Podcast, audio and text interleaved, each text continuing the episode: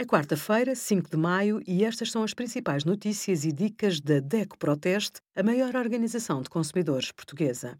Hoje, em DECO.proteste.pt, sugerimos o que deve saber antes de viajar para os Açores ou para a Madeira, como escolher e investir num sistema fotovoltaico de autoconsumo e a nossa ação contra as comissões abusivas nos créditos bancários. No Dia Mundial do Trânsito e da Cortesia ao Volante, explicamos como funciona a carta por pontos. Além do pagamento de coimas ou multas, cometer uma infração do Código da Estrada implica a perda de pontos e, nos piores cenários, ficar sem carta de condução.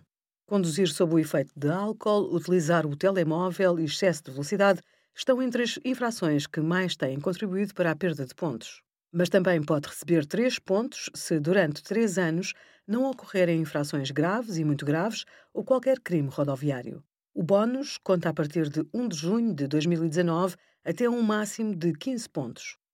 Obrigada por acompanhar a DEC Proteste a contribuir para consumidores mais informados, participativos e exigentes. Visite o nosso site em deco.proteste.pt.